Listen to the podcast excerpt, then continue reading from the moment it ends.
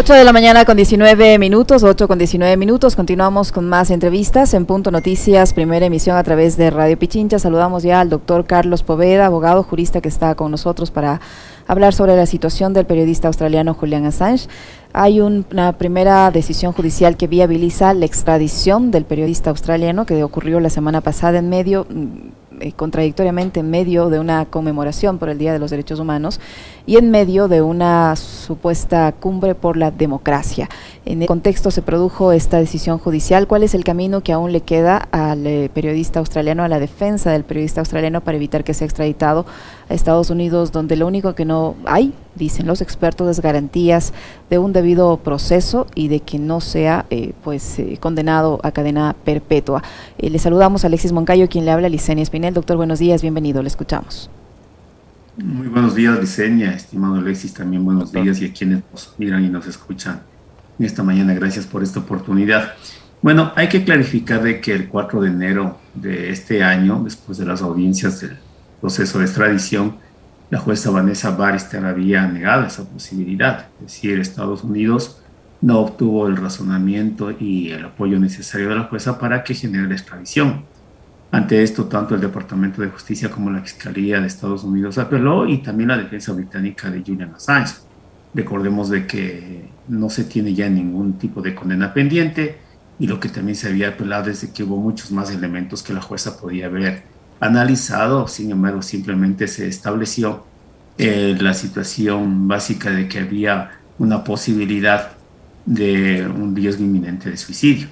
Ante esto, y ya después de las eh, audiencias de octubre de este año, el 10 de diciembre casualmente de forma paradójica,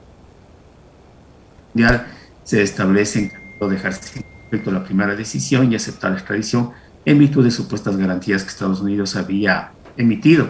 Y en esto hay que recalcar, estas garantías no se evidenciaron en las audiencias de la, de la primera decisión. Es decir, en enero jamás se demostró garantía de Estados Unidos. Es posterior a la primera decisión que Estados Unidos establece en, básicamente en febrero del año 2021 cartas diplomáticas y compromisos diplomáticos de Estados Unidos para generar, entre comillas, un proceso justo y un respeto a la integridad física. En esa situación, la decisión que toma este Tribunal Superior, dos jueces, establece de que Estados Unidos ha garantizado un proceso justo, el respeto a la dignidad y a la persona, y con eso simplemente deja sin efecto la primera decisión.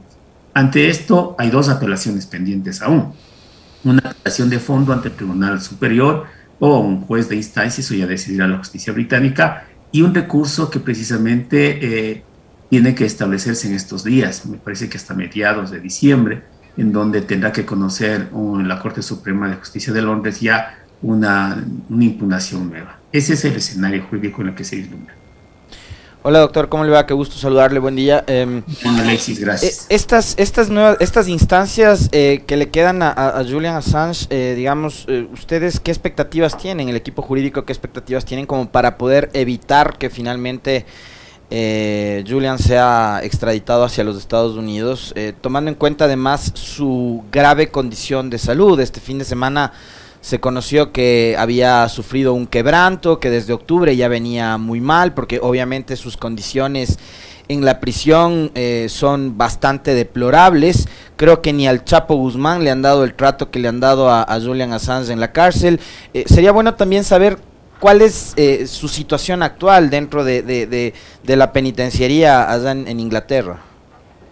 Mire, la condición que usted refiere, Alexis, es tan infrahumana el último día de la audiencia, parece que fue 27 de octubre del año 2021, Julian Assange ya estaba con un derrame cerebral, una isquemia cerebral, o sea, en plena audiencia. Fue revisado por un equipo médico al interior de, de, este centro jurisdiccional que también queda al lado de la cárcel de Belmars.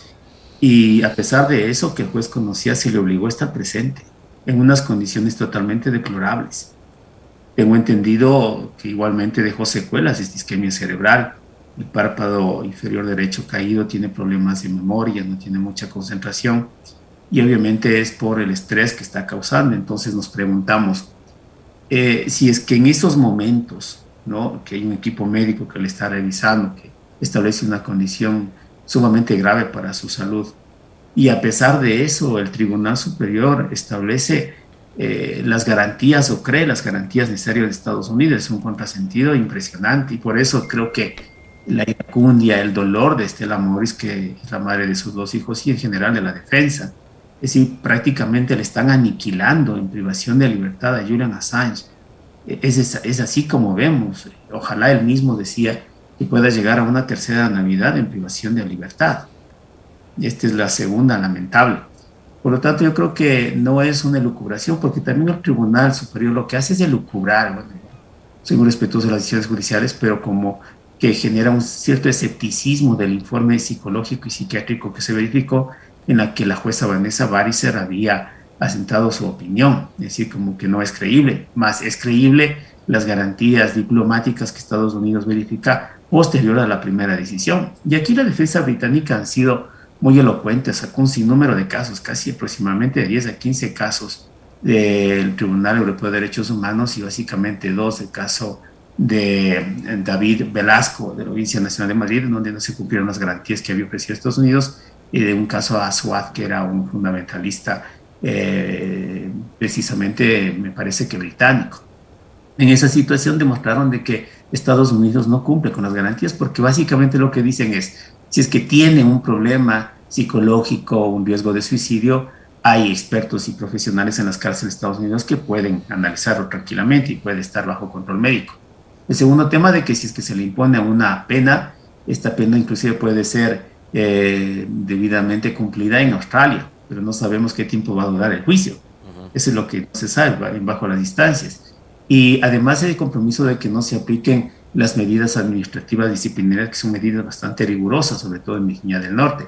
Ese es el compromiso, pero en la práctica realmente se demostró de que este tipo de compromisos o garantías generalmente no se verifican ni tampoco se cumplen. E inclusive había el análisis del caso del soldado ahora Chesea Manning de que el trato fue totalmente inhumano. Por lo tanto, había situaciones suficientes que impedían eh, que este, Gran Bretaña, a través de su justicia, otorgue el permiso de extradición. Ahora, doctor Poveda, ¿qué posibilidades hay que en estas instancias que aún le queda a la defensa de Julián Assange eh, logren conseguir una, una, victoria en el ámbito judicial, tomando en cuenta que este caso eh, lamentablemente se ha tornado con un tinte claramente político y hay una gran presión por parte de los Estados Unidos para que la justicia británica, tomando en cuenta que son aliados, eh, falle, aliados como país me refiero, falle a favor de Estados Unidos y finalmente esto termine con la extradición de Julian Assange. ¿Qué posibilidades hay de que la defensa de Assange pueda eh, revertir esta aparente decisión inicial de la justicia británica y no, y no de paso la extradición? Mire, no, no todo sistema de justicia es perfecto, ¿no? porque a veces en el nivel local se pondera extremadamente una justicia europea. ¿no? Aquí hay adláteres de ese tipo de justicia cuando en definitiva también generan eh, decisiones en virtud de determinado tipo de poder. Eh, precisamente se advertía que uno de los jueces era muy amigo de Alan Duncan, primer ministro de, Gran Bretaña de la época de Assange, que se había expresado inclusive de una manera totalmente elocuente antes de su decisión. Eh, pero yo creo que básicamente no está solamente en un escenario judicial, y se también está en un escenario político. Joe Biden podría indultar inclusive por situaciones de salud a Assange, se lo ha pedido pero resulta que obviamente la política de Estados Unidos siempre será la misma independientemente de cualquier político que sea, de cualquier eh, ribete partidista que, que, esté al frente del poder.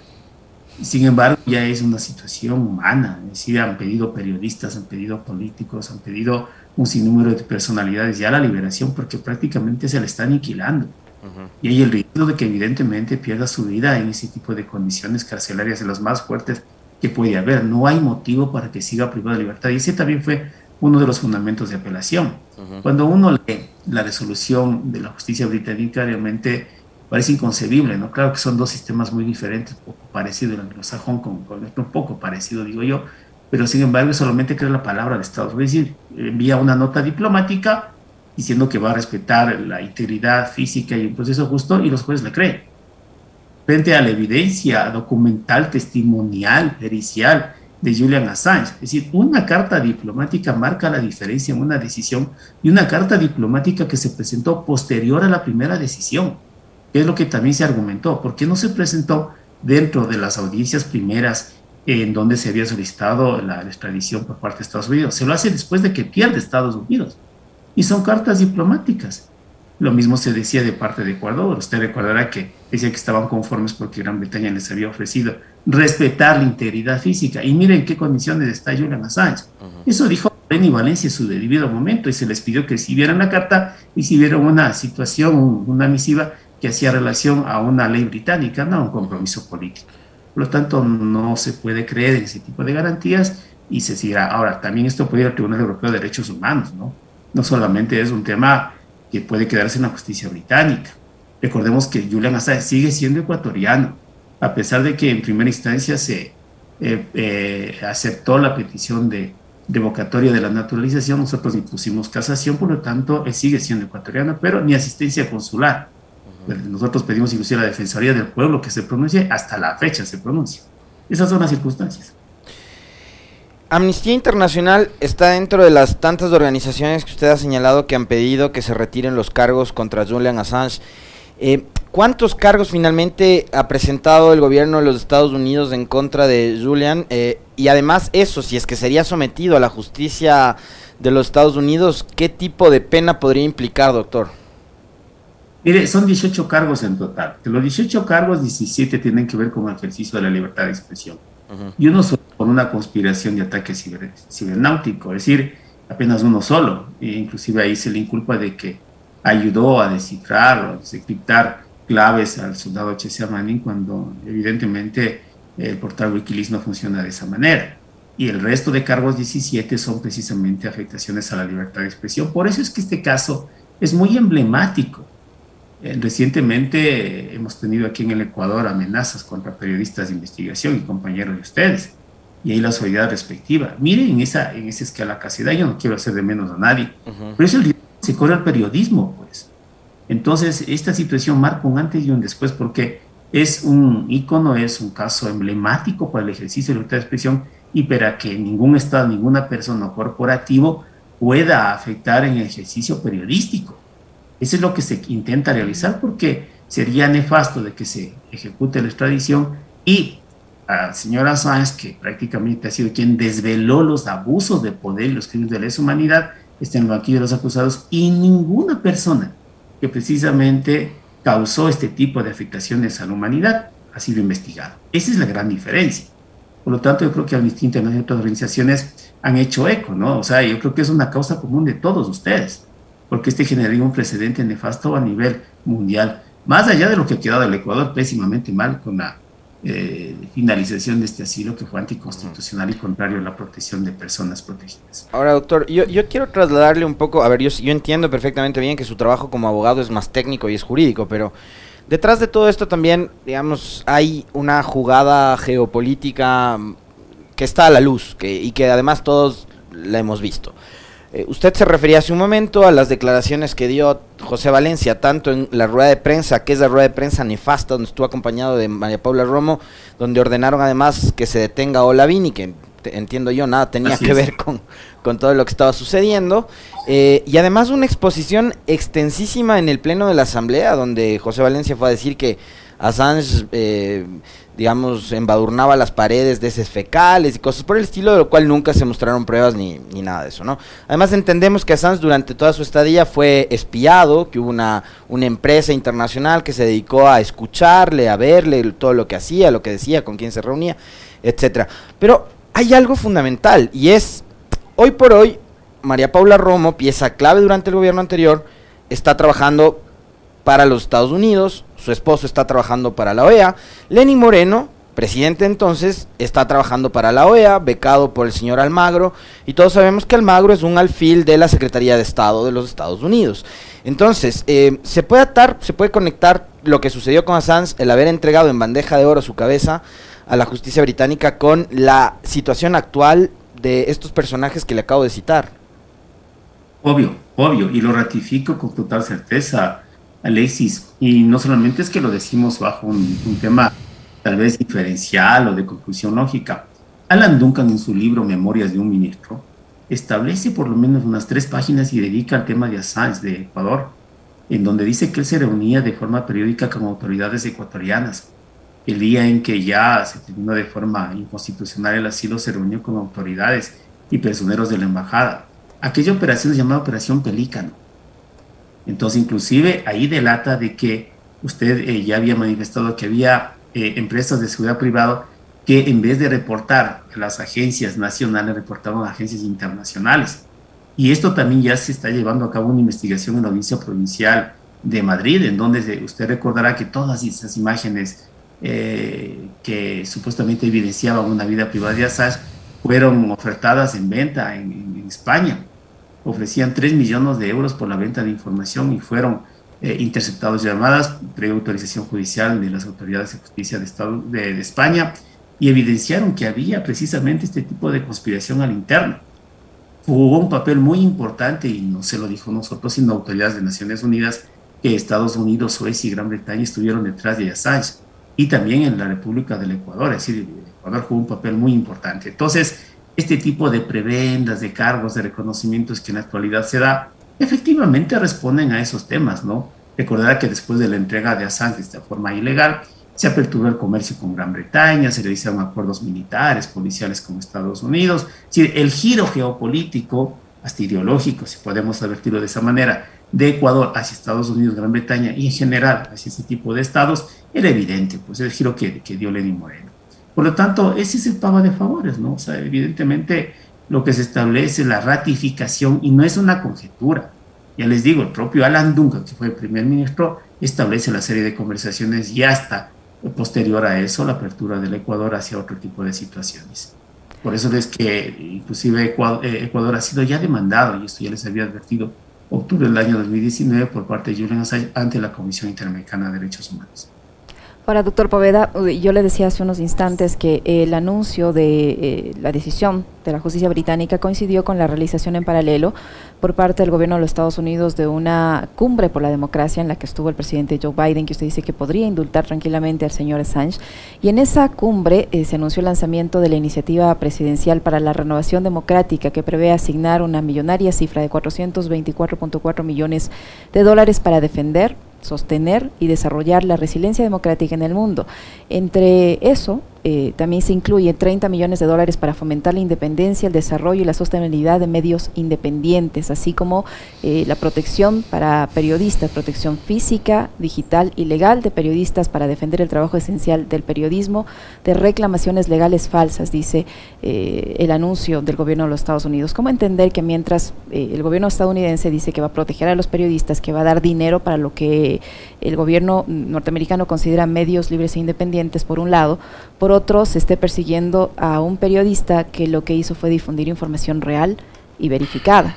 No, ha difundido noticias falsas ni mentiras. Es información que develó al mundo la forma como eh, actuaba el ejército norteamericano, tanto en la guerra de Irak como de Afganistán. ¿Cómo entender esta, e, e, este doble rasero con el que, por un lado, se busca beneficiar y proteger a, unos medios y, por otro, se mantiene eh, casi como un preso político con una sentencia absolutamente larga al señor Assange? Habría que entender qué es lo que se tiene por democracia, porque inclusive la invitación que hizo Joe Biden a esta cumbre democrática fue muy reservada. Eh, prácticamente otros países que no coinciden con la línea de Estados Unidos no fueron invitados. Asistieron personas que no han tenido legitimidad democrática en las urnas. Es el reconocimiento que hace, esa es la visión que tienen ellos. Igualmente, recordemos también que lamentablemente en la campaña mediática de Assange ha habido determinadas empresas periodísticas y también periodistas que se han ido en contra de Assange cuando en su debido momento utilizaban los cables de Wikileaks. Esta es una doble moral. Es decir, va a depender la óptica con las cuales defendamos los intereses básicamente de este tipo de estados poderosos. Porque lo contrario, es decir, hacer un periodismo crítico, hacer un periodismo de investigación, eso fastidia al poder, pues. Es que tienen que tener también empresas mediáticas y periodistas al servicio del poder en el Ecuador mismo se hicieron una serie de reportajes infundados que carecían de veracidad y sin embargo hasta fueron presentados en las audiencias en, la ciudad de Londres. Claro, les beneficiaba enormemente a ellos. Por lo tanto, yo creo que esta es una doble moral que siempre se la juega, ¿no? Es decir, se observa y se eh, emite eh, determinados criterios en oposición con regímenes democráticos que, bueno, al fin y al cabo se autodeterminan los pueblos pero cuando se establecen en contra de ellos son los primeros en reaccionar. Habría que ver qué significa democracia, pero precisamente la democracia no es eh, mirar o perseguir a unas personas y a otros simplemente solapar, ¿no? Auparles en todos los eh, abusos que se cometen. Por lo tanto, yo creo que también es importante, y enseñe bien que ha tocado este tema, cuál fue y cuál sigue siendo el actuar de empresas mediáticas y de periodistas en el caso Assange. Recordemos que uno de los periodistas festejaba con cangrejo y cerveza la salida de Assange. Mire lo que le está pasando en este momento, y no es que uno se alegre, o sea, realmente mi solidaridad para ellos, pero para que se percaten que el periodismo cuando se hace de buena manera, de forma responsable, tiene su coste. Pero son los mismos periodistas que se ponen a lloriquear cuando les ponen un graffiti en la puerta de abajo del medio. Efectivamente, efectivamente. Mire, yo quisiera que vean, pasen por lo menos un día lo que pasa a Sánchez, ¿no? Y no es una comparación burda ni tampoco grotesca, pero ese es el precio. Y se encuentra absolutamente de todo y que hay empresas mediáticas que empiecen a, insultarle, a vilipendiarle de manera como la han hecho, especialmente aquí en el Ecuador. Y hay cadenas internacionales y yo me alegro de que ustedes estén preocupados por este tipo de situaciones porque la mayor parte de medios no les interesa simplemente. Al contrario, emiten titulares y esto yo quiero clarificar, Assange no va a ir a Estados Unidos. Es decir, en este momento hay todavía situaciones por recorrer. Había titulares de, determinados medios de comunicación que daban ya por hecho, ¿no? O sea, espérese, no se alegren todavía. Entonces yo creo que también hay ese ejercicio periodístico que debe ser responsable y verano, que lamentablemente no la tenemos en Ahora, doctor, en, en, la política a nivel mundial estamos viviendo un momento muy particular, muy particular. Y, mm, digamos, el paso de Trump demostró eso y la llegada de personajes como Bukele también al Salvador están demostrando eso, ¿no? Que hay, hay un hartazgo, hay un cansancio de la población, de los ciudadanos, de la política tradicional. Entonces hay hay un sentimiento de antipolítica súper fuerte. Em, probablemente ese sentimiento anti-establishment representa o representó en su momento a Assange. En el caso de que quieran trasladarlo a los, a los Estados Unidos, a, este personaje que se ha convertido además en un emblema, no de la libertad de expresión de tres o cuatro portales digitales de aquí en Ecuador, a los que les lanzan un ataque de trolls y, se ponen a lloriquear para que Fundamedios emita alertas, sino que obviamente está eh, el, imperio de los Estados Unidos persiguiéndolo y queriendo su cabeza para, encerrarlo de por vida en una cárcel. Eh, la causa de Assange podría movilizar a la sociedad a nivel mundial para decirles a estos estados que se creen que, están por encima de todo, que, que, no, que, no, que no se hace lo que ellos dicen. O sea, la causa de Assange podría ser una causa global, lo que probablemente se necesita en este momento como para poder nuevamente volver a, ver la vista a los ciudadanos, a la gente, que, que, los gobiernos no pueden hacer lo que les da la gana por debajo de la mesa sin que los ciudadanos se enteren. Mire, eh, eso precisamente se ha establecido Alexis durante todos estos años, y que la causa no solamente sea, sea del señor Julián Assange, Estela Morris, y yo debo ratificar la, la, lucha constante de Estela, es impresionante cómo se ha movilizado. Y prácticamente lo que se establece es de que debe haber este tipo de conducto, de reacción, porque el ejercicio de la libertad de expresión entendido no solamente es un derecho eh, y una prerrogativa de ustedes como periodistas, es nuestra de acceder a una información veraz. Y yo le añado un dato adicional nosotros vivimos un mundo de fake news, de mentiras, de los medios, de las empresas mediáticas, y tener medios alternativos, tener portales digitales responsables, tener las redes sociales que tenemos, nos vislumbra la posibilidad de acceder a una, porque si no, vivimos de mentiras. Y precisamente esa fue la causa de Assange. Es decir, mire, esta es la verdad de lo que ocurre. Y no es de que pasó hace una década, dos décadas, no, sigue siendo vigente. Porque además también se estableció a la par con, con, con Eduardo Snowden la situación de que las plataformas informáticas que siempre utilizamos también nos eh, absorben información, nos, no tienen una vigilancia. Entonces son tiempos muy difíciles que realmente nosotros necesitamos acceder a un criterio de verdad, una transversalización de información y no conformarnos con lo que tenemos. Ese creo que es la misión, por lo tanto, si yo me beneficio de esa posibilidad, Assange no es una causa personal, es una causa mundial, porque nos permitió abrir los ojos de los abusos y darnos cuenta sobre todo de la doble moral de estos estados que tienen todo el poder absoluto, pero que no tienen el poder de la verdad. Yo no quisiera presagiar actos fatales, Alexis, pero no creo que pueda ir a nuestra tradición. Me limito a decir muchas cosas, pero creo que esa posibilidad al menos no contempla Julian Assange. Grave. Muchísimas gracias, doctor, por su tiempo, por la información que nos ha proporcionado doctor Carlos Poveda, jurista, abogado. ¿Me dos, dos, segundos, esto sí, dos segundos. Doctor, eh, usted está, eh, o sus defendidos por el caso octubre del 19, ¿están en la lista de los, de, los pedidos de amnistías que han presentado a la Asamblea o no? ¿Cómo está eso? Rapidísimo. Sí, sí están los pedidos, eh, Alexis, se hizo, ya me, parece que hace un, par de meses, eh, se presentó un listado de líderes y derechos sociales de octubre. Sí están dentro del pedido. ¿Y, se está presionando a la comisión para que pongan el orden del día y puedan ser tratados o no? Esperamos, esperamos, y hay una situación de relación de tanto el movimiento indígena, que es la CONAIE, con el eh, Pachacuti, que era el, el, el, movimiento político que evidentemente tiene que llevar adelante. Ojalá se pueda lograr, Alexis, porque seguimos investigaciones. La anterior semana mismo se nos convocó para que Jaime Arias pueda rendir su versión. La presente fecha no se lo puede hacer. Igualmente con Leonidas Diza, que precisamente el día de la paralización se le convocó a una versión. Por lo tanto, eso no termina aún. Estaremos, estaremos pendientes, doctor, y le volveremos a molestar por estos casos. Muchísimas gracias por su tiempo y por la información que nos ha proporcionado. Saludos. doctor. Muchas gracias. Saludos. Hasta luego. Hasta luego. 8 con 45 minutos, el doctor Carlos Poveda, jurista que ha estado con nosotros. Una pequeñísima pausa. Regresamos para conversar inmediatamente con el dirigente Nelson Erazo.